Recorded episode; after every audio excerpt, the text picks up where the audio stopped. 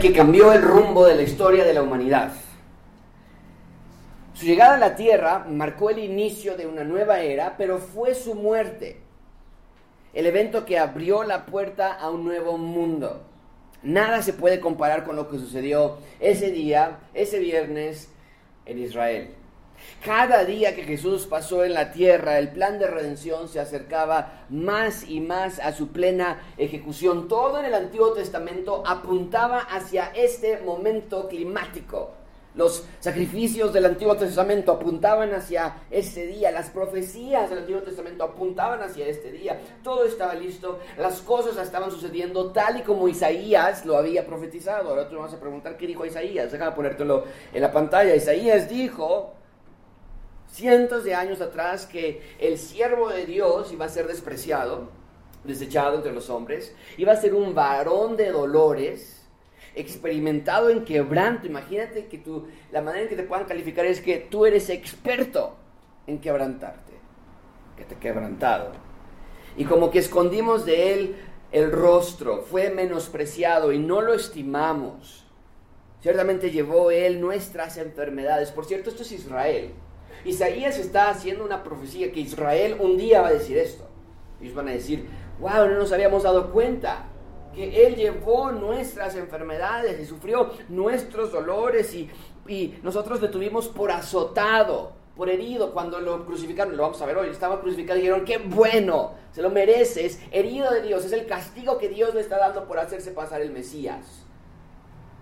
Mas Él, Jesús fue herido por nuestras rebeliones, molido por nuestros pecados, el castigo de nuestra paz fue sobre Él y por su llaga fuimos curados, todos nosotros nos descarriamos como ovejas, cada cual se apartó por su camino, mas Jehová cargó en Jesús, en su siervo, el pecado de todos nosotros, angustiado él, afligido, no abrió su boca, lo vimos ya, Pilato le decía, no vas a decir nada, no vas a responder nada ante los ataques, no. Como cordero fue llevado al matadero y como oveja delante de sus trasquiladores enmudeció y no abrió su boca por cárcel y por juicio fue quitado y su generación, ¿quién la contará?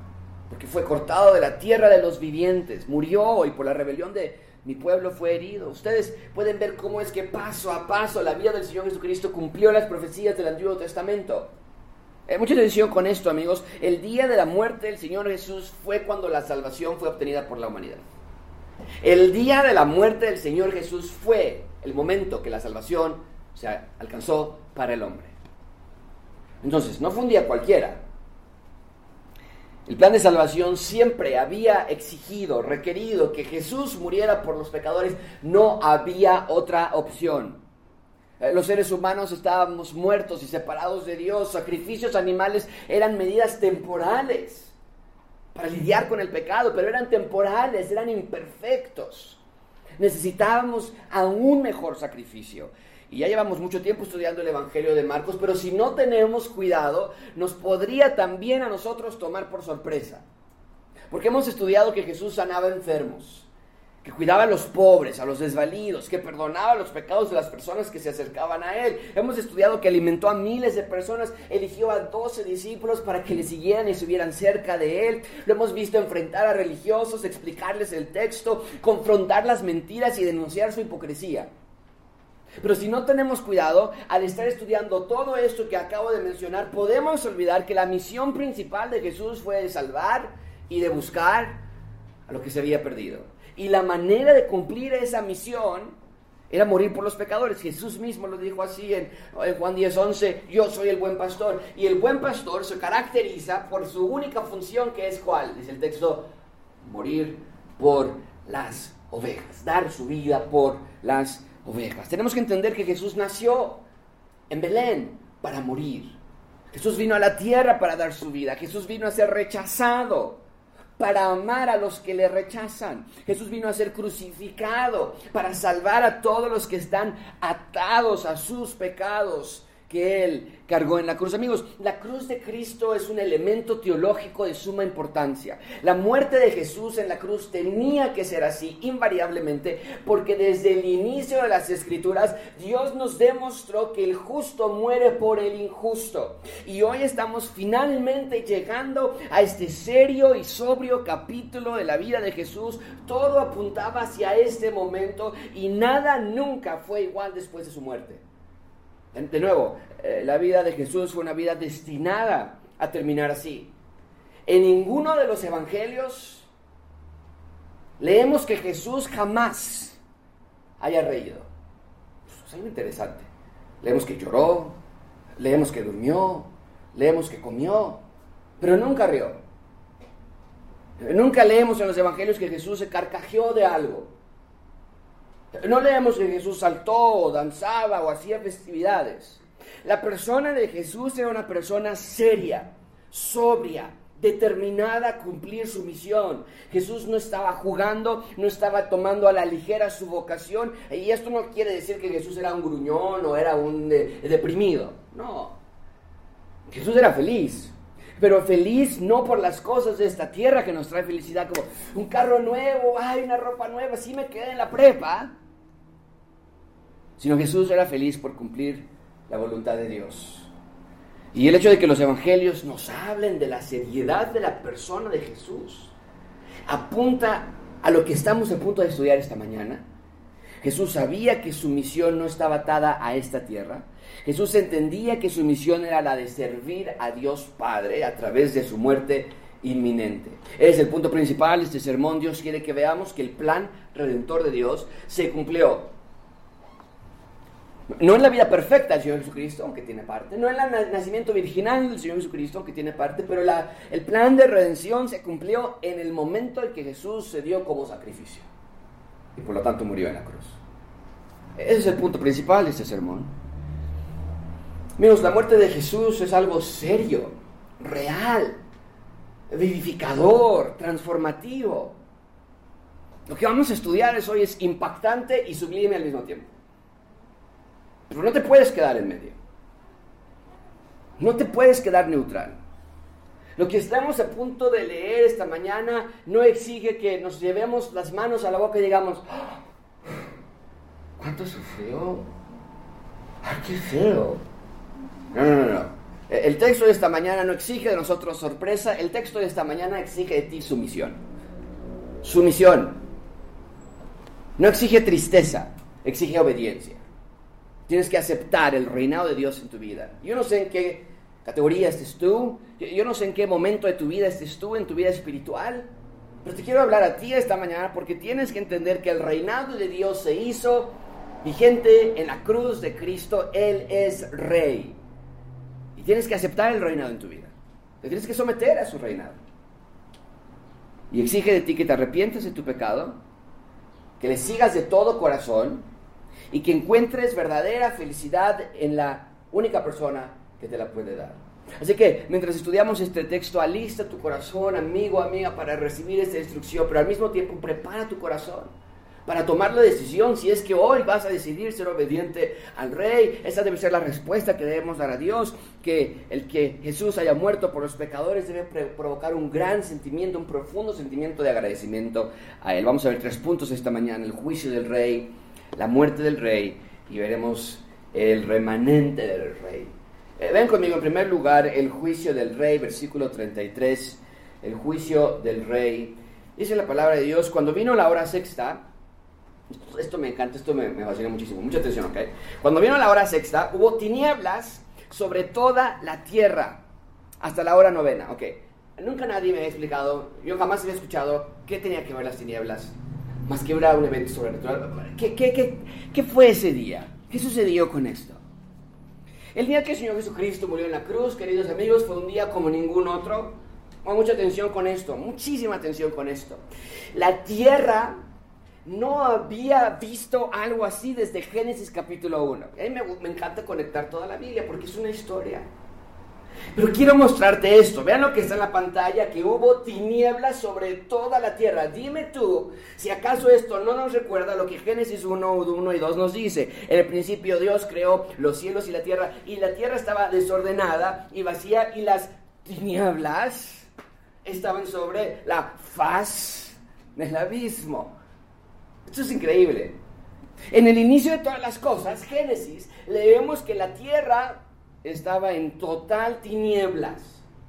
Así abre la Biblia, versículo 1 y 2, diciéndonos, había tinieblas, desorden en toda la tierra. Entonces, en Génesis leemos que Dios creó todo lo que somos, sí, generalmente pensamos en Génesis que creó el sol y la luna y las personas y demás, sí, pero también no podemos pasar por alto ese dato con el que abre la Biblia, es lo primero que nos dice, que la tierra estaba en tinieblas. Y ahora estamos miles de años después desde ese punto original y leemos en el versículo 33 que cuando vino la hora sexta hubo tinieblas sobre toda la tierra. Entonces, ¿acaso no podemos ver este nuevo comenzar? En el primer comenzar había tinieblas sobre toda la tierra. Viene toda la historia del Antiguo Testamento, la humanidad cayendo en pecado absoluto. Había sacrificios que trataban de lidiar con el pecado para Dios, pero no podían hacerlo de manera permanente. Estaba el templo donde trataban de encontrarse Dios con los hombres, pero no podían hacerlo permanentemente. Había reyes que reinaban en Israel a nombre de Dios, pero eran terribles reyes. Y llegamos a la vida del Señor Jesucristo y ahora nos dicen, un nuevo comenzar había tinieblas sobre toda la tierra. Te repite de nuevo. De nuevo la tierra está en tinieblas. Y Dios, así como cuando la tierra estaba en tinieblas en Génesis 1 y creó todo, ahora estamos en Marcos capítulo 15, la tierra está en tinieblas y Dios va a recrear todo otra vez.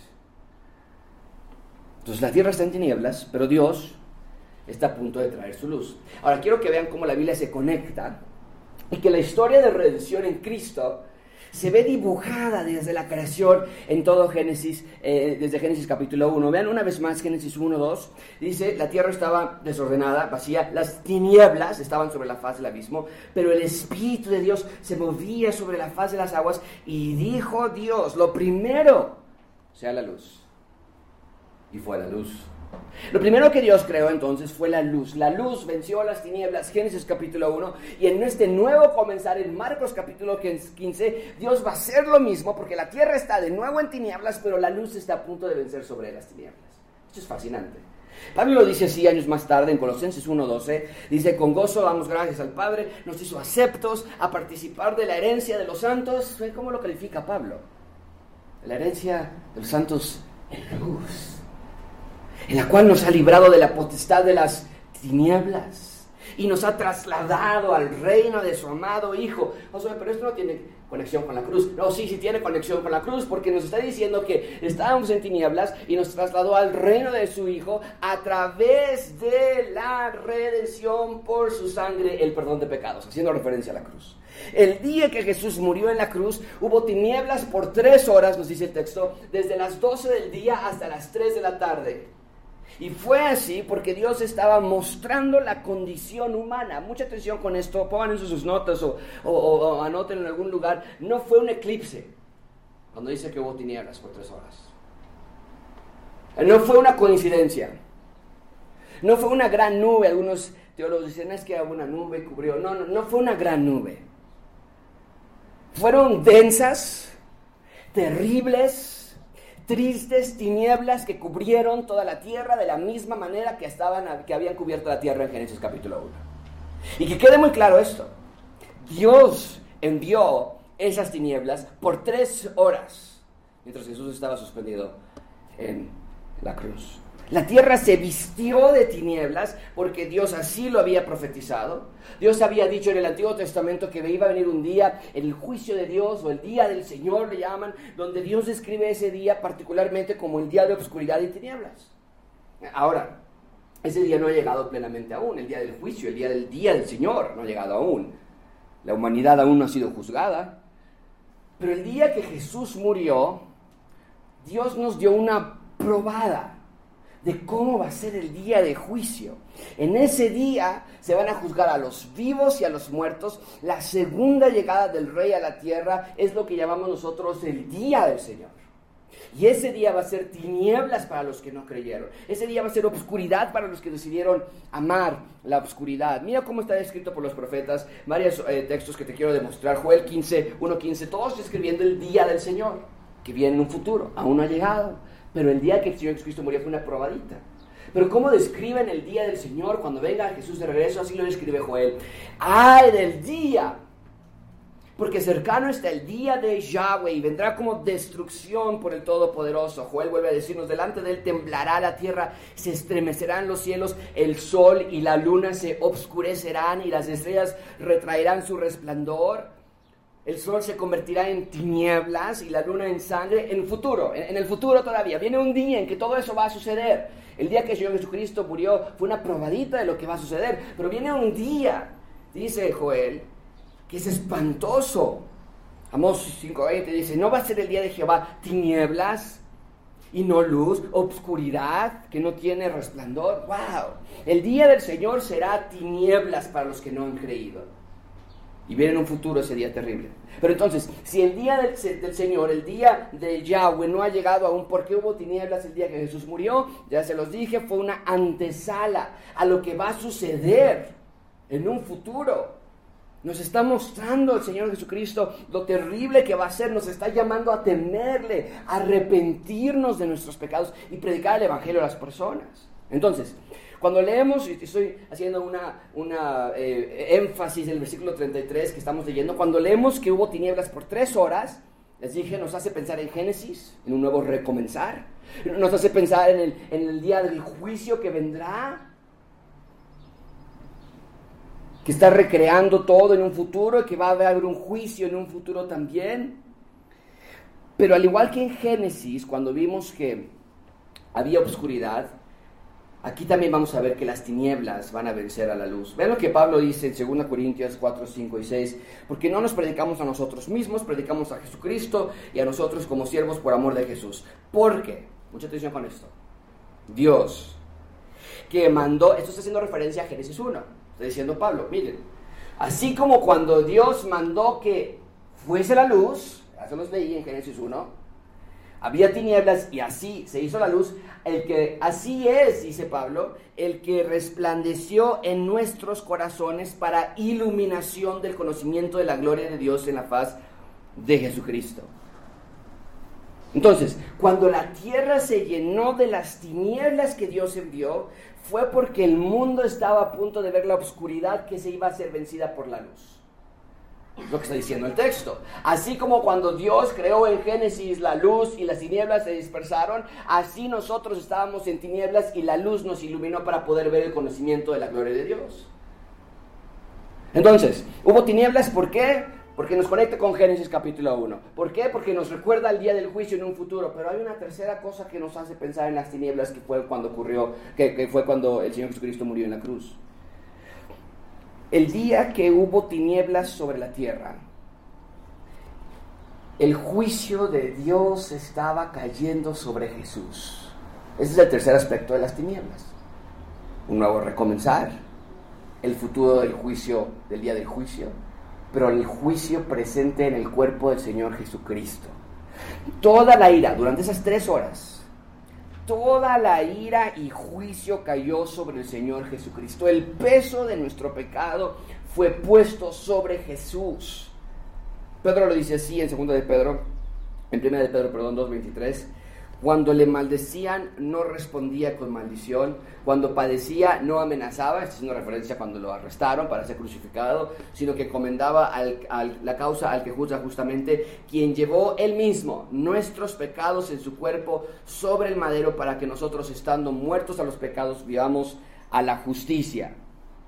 Él llevó en su cuerpo nuestros pecados y ese día hubo tinieblas porque el peso de nuestro pecado cayó sobre el Señor Jesucristo y Jesús fue juzgado por todos nuestros pecados y cargó el veredicto que no será contrario, nos dice Colosenses 2.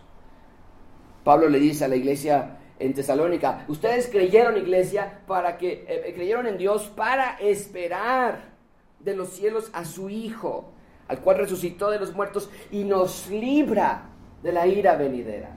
Evidentemente ahí está Pablo haciendo referencia de la ira que va a venir todavía del juicio futuro. Y Dios nos ha librado a través del Señor Jesucristo. Pero no fue gratis, sino fue porque Jesús tomó toda la ira, nos libró de la ira. No que Dios se hace del ojo eh, y se tapa los ojos para no vernos, sino que Jesucristo tomó toda la ira que nos merecía a nosotros. Pablo lo explica igual en Romanos 5, 8 y 9, más Dios muestra su amor para con nosotros en que siendo aún pecadores Cristo murió por nosotros, pues mucho más estando ya justificados en su sangre, por él seremos salvos de la ira. Esa idea continua, constante, que Él nos libró de la ira, que Él nos salvó de la ira. Pero no nos salvó de la ira porque fue gratis de nuevo. Él recibió toda la ira por tres horas la ira cayó sobre él. Entonces, cuando hubo tinieblas, pensamos en Génesis, como Dios está recreando, pensamos en el día del Señor que viene en un futuro, pero también pensamos en Jesús que está recibiendo toda la ira, todo el juicio, todo el castigo por nuestros pecados. Por eso la tierra estuvo en tinieblas tres horas. Mientras Jesús estaba suspendido entre, el cielo y la tierra, y mientras las personas se burlaban de él, Jesús estaba recibiendo la ira, el castigo y el juicio que tú y yo merecíamos.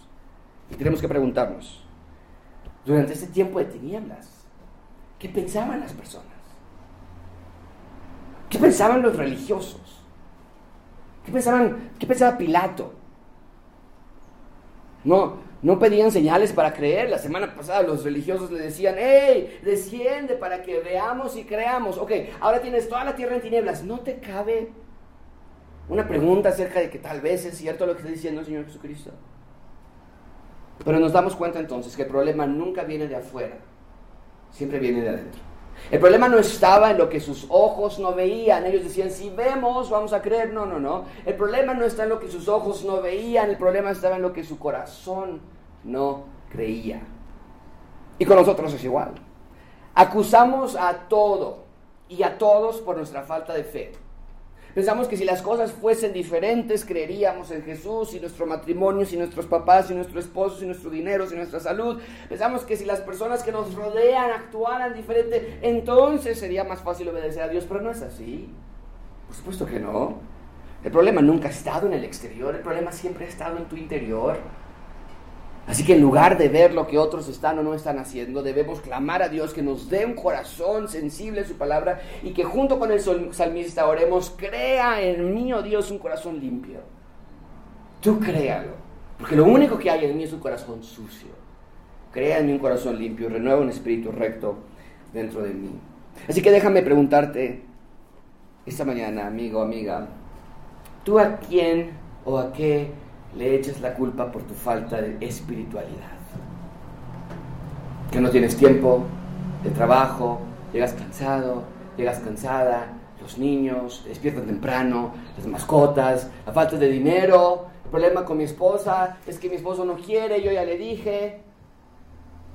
¿A quién acusas por tu falta de fe? ¿A tus circunstancias? ¿A tu salud? ¿A la pandemia? ¿A tu cónyuge? Gracia abundante no sean como las personas que vieron las tinieblas descender y sus corazones permanecieron felices. Bien, no pasa nada. Cuando pase la pandemia, cuando ya nos quitemos las masas y ya podamos ir al cine, voy a estar más tranquila.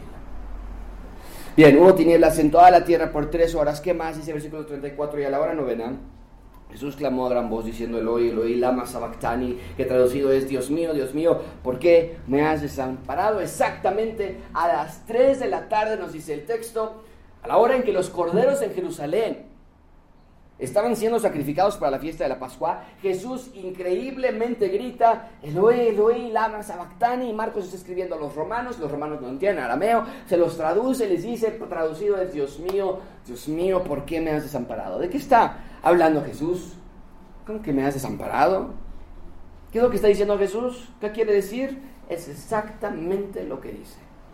En un momento como ningún otro en la historia de la Trinidad, la humanidad de Dios Hijo es abandonada por Dios Padre. Recuerden, Jesús tiene dos naturalezas, la humana, la divina, y claramente Jesús testifica que Dios le da la espalda.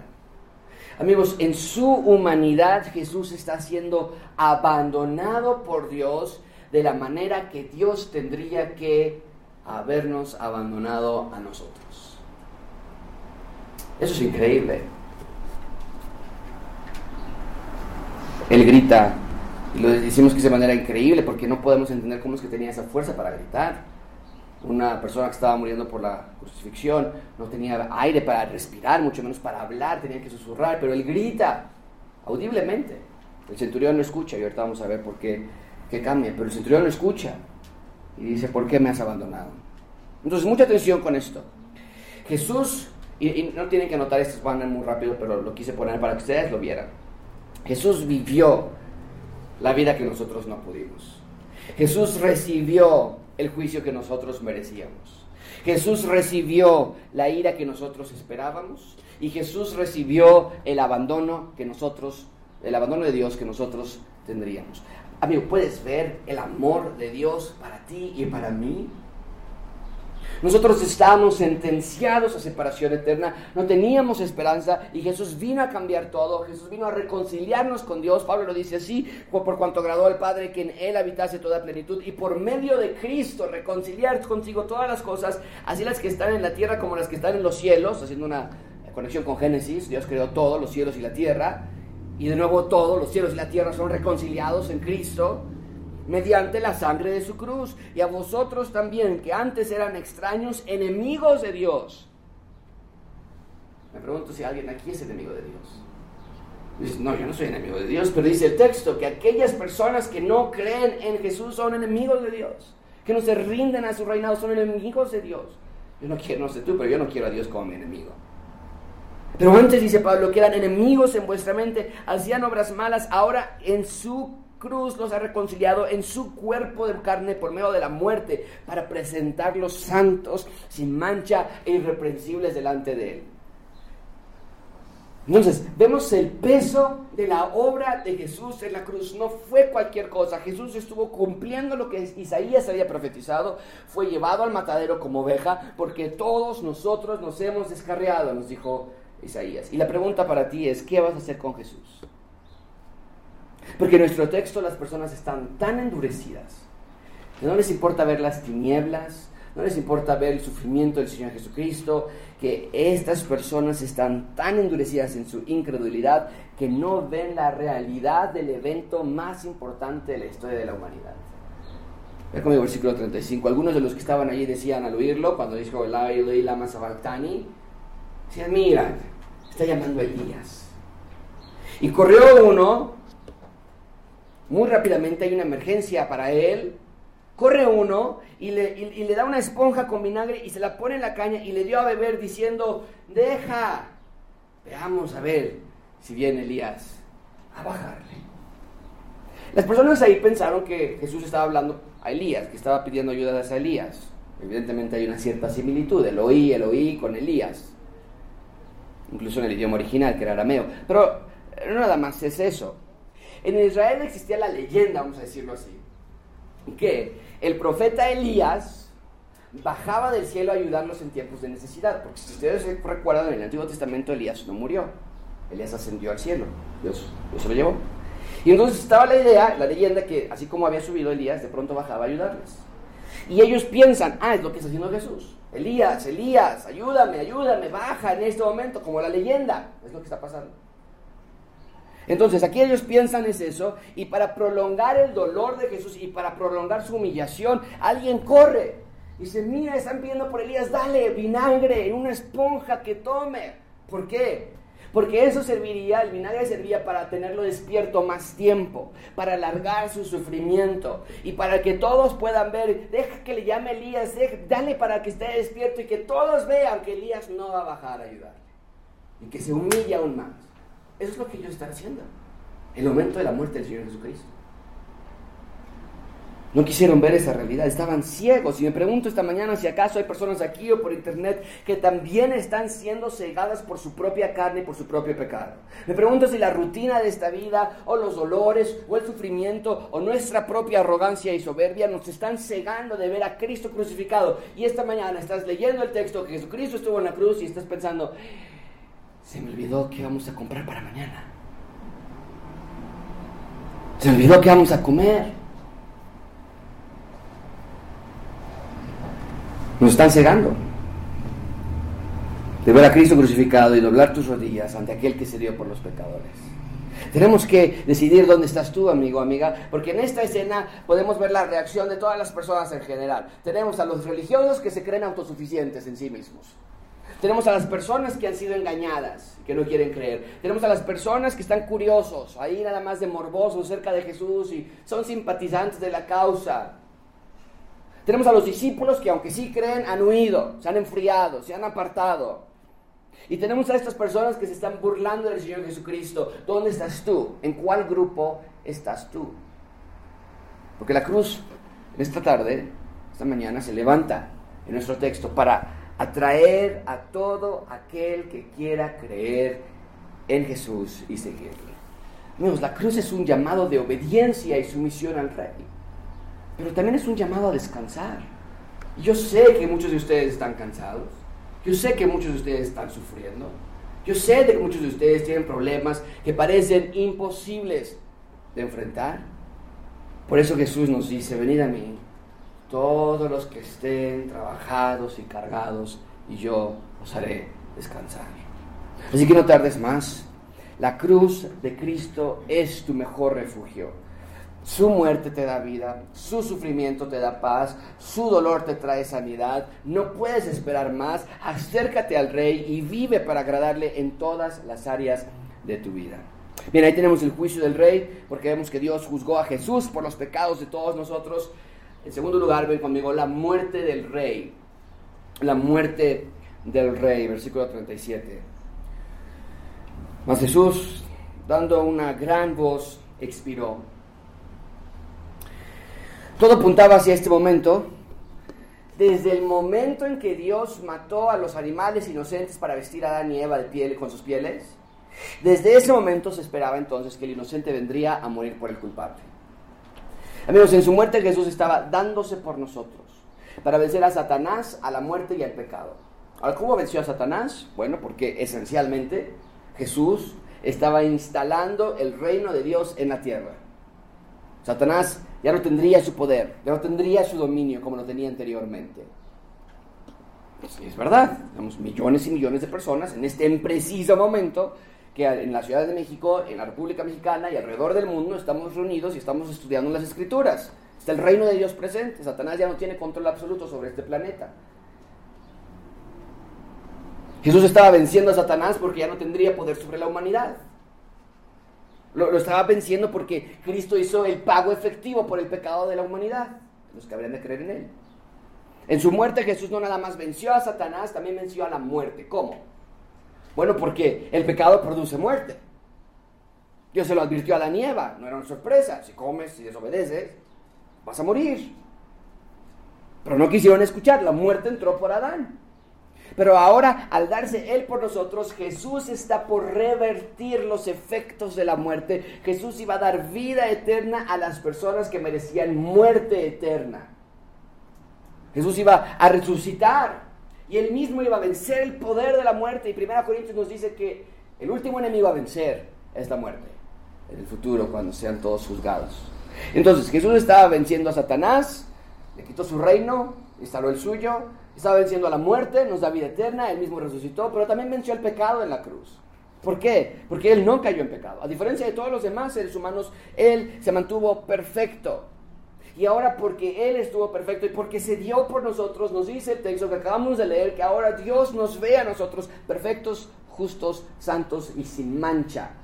Ahora, yo no sé quién de ustedes puede decir que es perfecto, justo, santo y sin mancha. Yo no.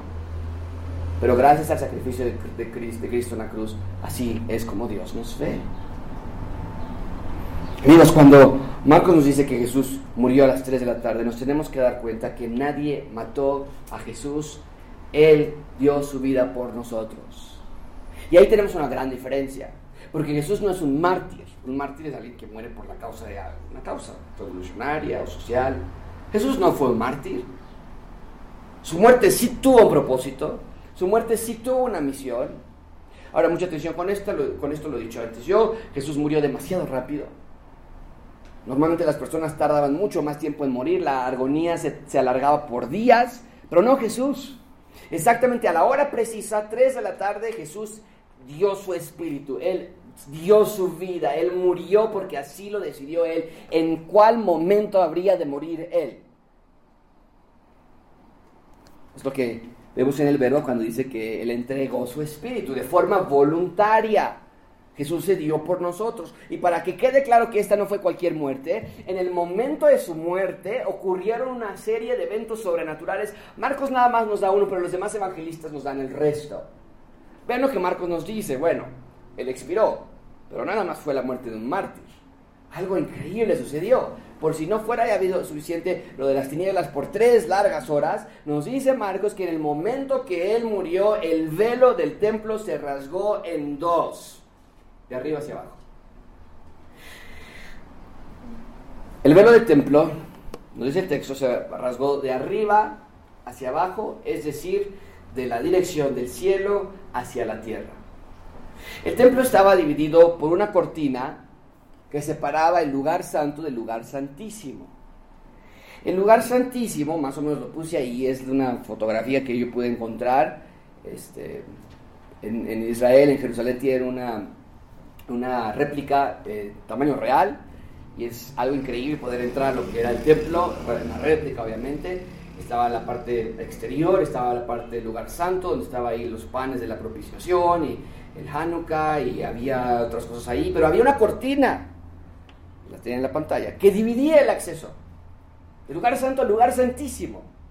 Nadie tenía libre acceso a él, solamente el sumo sacerdote, y ni siquiera podía entrar cuando él quisiera. Una vez al año, en el día de la expiación, él iba a ofrecer la sangre del sacrificio por sus propios pecados y por los pecados del pueblo, una vez al año.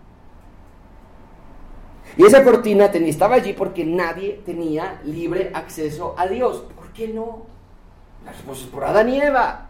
El ser humano estaba manchado de una naturaleza pecaminosa y así como polos opuestos se, eh, polos eh, em, eh, iguales se rechazan, así nosotros no podemos estar juntos con la presencia de Dios. Nosotros tenemos una naturaleza pecaminosa. Y esa cortina era el gran recordatorio de nuestra separación con Dios. Los sacrificios que el sumo sacerdote hacía mitigaban nuestro problema, o el problema de los, de los israelitas en ese entonces. Lo mitigaba. ¿Había acceso a Dios? Pues sí, pero no era permanente. Sí había acceso, pero era limitado. Sí había acceso, pero era restringido.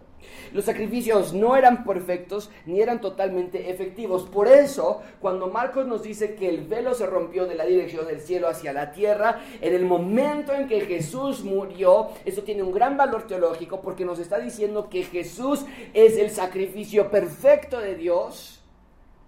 Y ya no hay necesidad más de separación entre Dios y los hombres. Es más, no nos pusiste mis notas, pero nos está diciendo que Jesús es el perfecto sumo sacerdote porque el sumo sacerdote era el único que podía entrar al lugar santísimo. Y Jesús es nuestro sumo sacerdote, se rompe la cortina porque ahora Él puede entrar directamente a la presencia de Dios y junto con Él entrar a la presencia de Dios, Jesús se lleva consigo a todos los que le han salvado.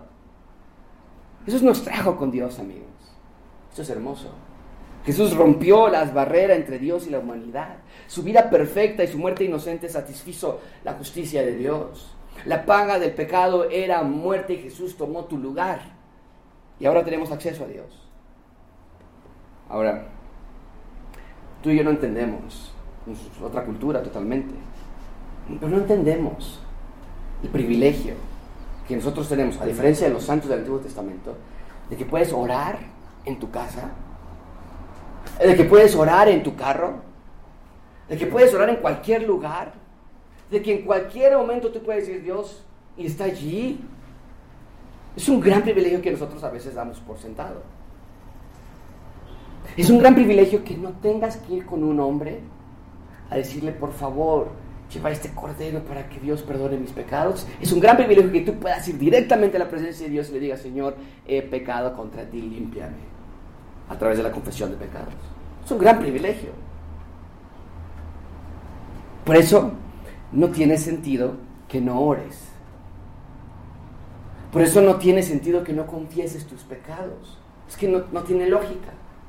que el gran sumo sacerdote se dio por ti y que intercede por ti y que tú peques, veas al gran sumo sacerdote que se ha dado por ti y que grites a tu esposa, que grites a tus hijos, que mientas, que ves pornografía, lo que sea, y que te des la vuelta y le des la espalda a Dios.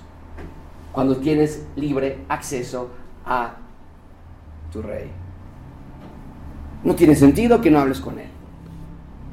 No tiene sentido que no le pidas conocimiento y crecimiento espiritual y ayuda. No siento que crezco, no siento que, siento que algo me falta. Y ahora este, no, no, es que ni, orar puedo porque me siento como un hipócrita. Pero, ya no hay cortina, ya es que no tiene sentido. Estamos pisoteando la sangre del Señor Jesucristo, dice el autor de Hebreos. Desde ese día que la cortina se rompió y para siempre tenemos comunión con Dios. Bien, eso es todo lo que Marcos nos dice acerca de los eventos sobrenaturales, pero ocurrieron unos cuantos más. Vean lo que Mateo nos dice. Eh, y aquí el velo del templo se rasgó en dos, eso ya nos lo había dicho Marcos, ¿ok? De arriba hacia abajo, y la tierra tembló. Eso no nos lo dijo Marcos. un gran terremoto. Y las rocas se partieron. E, eso es increíble. y se abrieron los sepulcros. Y muchos cuerpos de santos que habían dormido, que habían ya fallecido, es la idea, se levantaron. Y saliendo de los sepulcros después de la resurrección de él, vinieron a la santa ciudad y aparecieron a muchos. ¡Wow! Esto es increíble. Un terremoto ocurre allí. Dice que las piedras se rompieron, se partieron y muchas personas reviven. Y después de la resurrección del Señor Jesucristo, esto ocurrió el viernes, es decir, después del domingo en la mañana, estos que habían revivido desde el viernes regresaron a sus casas. ¿Te imaginas? Tu mamá, tu tío, tu esposo. Y que los veas caminar de nuevo por allí. Pero, pero tú habías muerto hace tres meses. Yo, yo, estuve en tu funeral. No, te dice revivieron, no resucitaron. Porque cuando alguien resucita habla de un cuerpo glorificado. Nos dice más bien que revivieron, regresaron en sus mismos cuerpos y por cierto volvieron a morir. Pero ¿qué es lo que tenemos aquí? Amigos, mucha atención con esto. Aquí tenemos el inicio del reino de Dios en la tierra.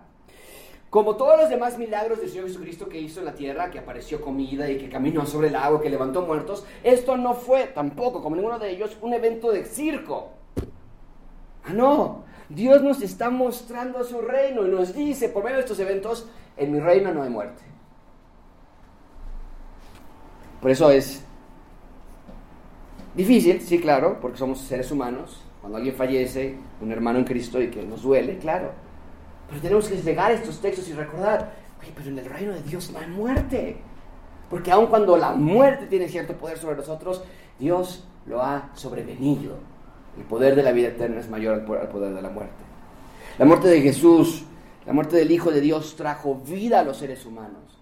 Estas personas que revivieron de nuevo es una probadita de lo que va a ser el reino de Dios cuando todos resucitemos, nos dice Pablo, a la final trompeta, todos los que habrán muerto en Cristo resucitarán primero y los que nos hayamos quedado aquí también seremos transformados en un nuevo cuerpo. Esto fue una probadita pequeña de cómo es el reino de Dios, fue el banderazo inicial, si lo podemos poner así. Para que vean que no estaba jugando el Señor Jesucristo cuando dijo, yo soy la resurrección en la vida, el que cree en mí, aunque esté muerto, vivirá. No estaba mintiendo, no estaba bromeando. Y la muerte de Jesús marcó el inicio de esta nueva era, y, con ciudadanos que tienen características como nadie más.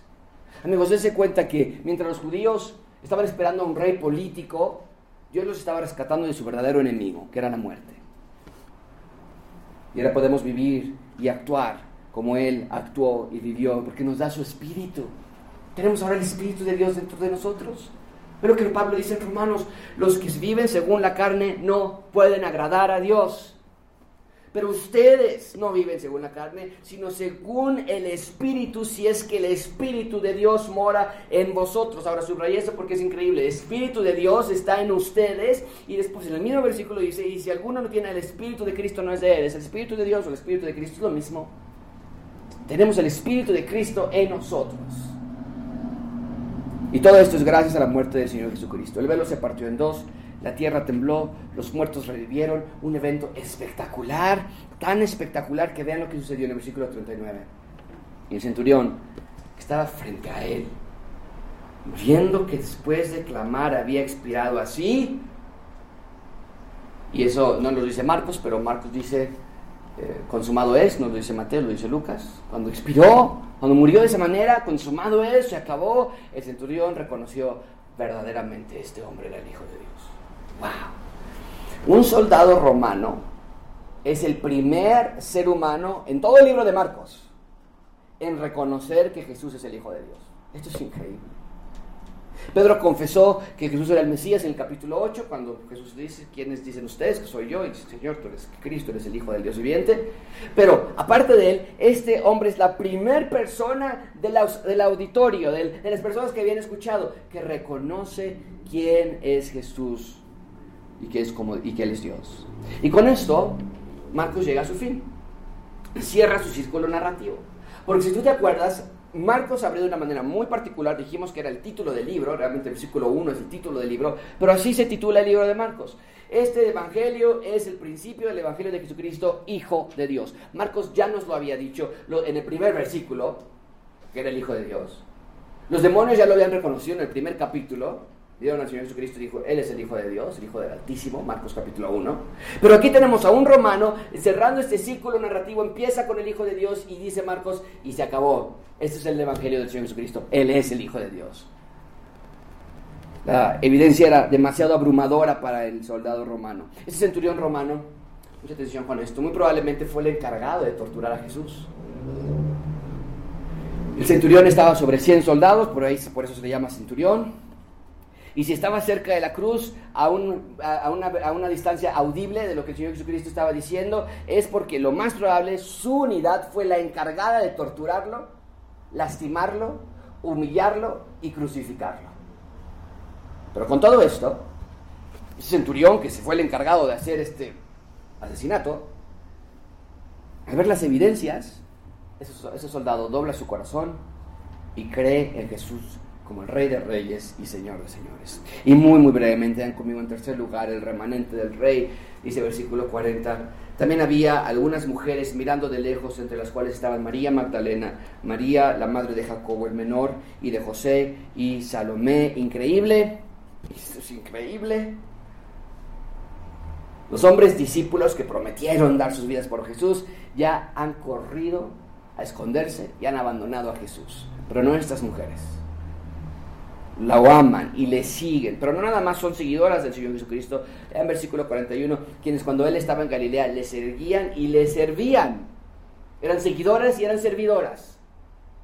Y otras muchas que habían subido con Él a Jerusalén. Eran seguidoras y, y servidoras del Señor Jesucristo. Mucha atención con esto, amigos. Las mujeres no son menos que los hombres. Y vemos que las mujeres fueron las que acompañaron a Jesús hasta el final y la vamos a ver la próxima, la próxima semana es 4 de abril, sí, ¿verdad? La próxima semana vamos a ver que fueron las mujeres las primeras en dar el mensaje de resurrección. Eso es increíble, que es un gran valor teológico también. No es por coincidencia que Dios permitió que las mujeres fueran las últimas, acompañando al Señor Jesucristo, y las mujeres fueran las primeras en verlo resucitado y en llevar el mensaje a otros. ¿Qué nos dice esto?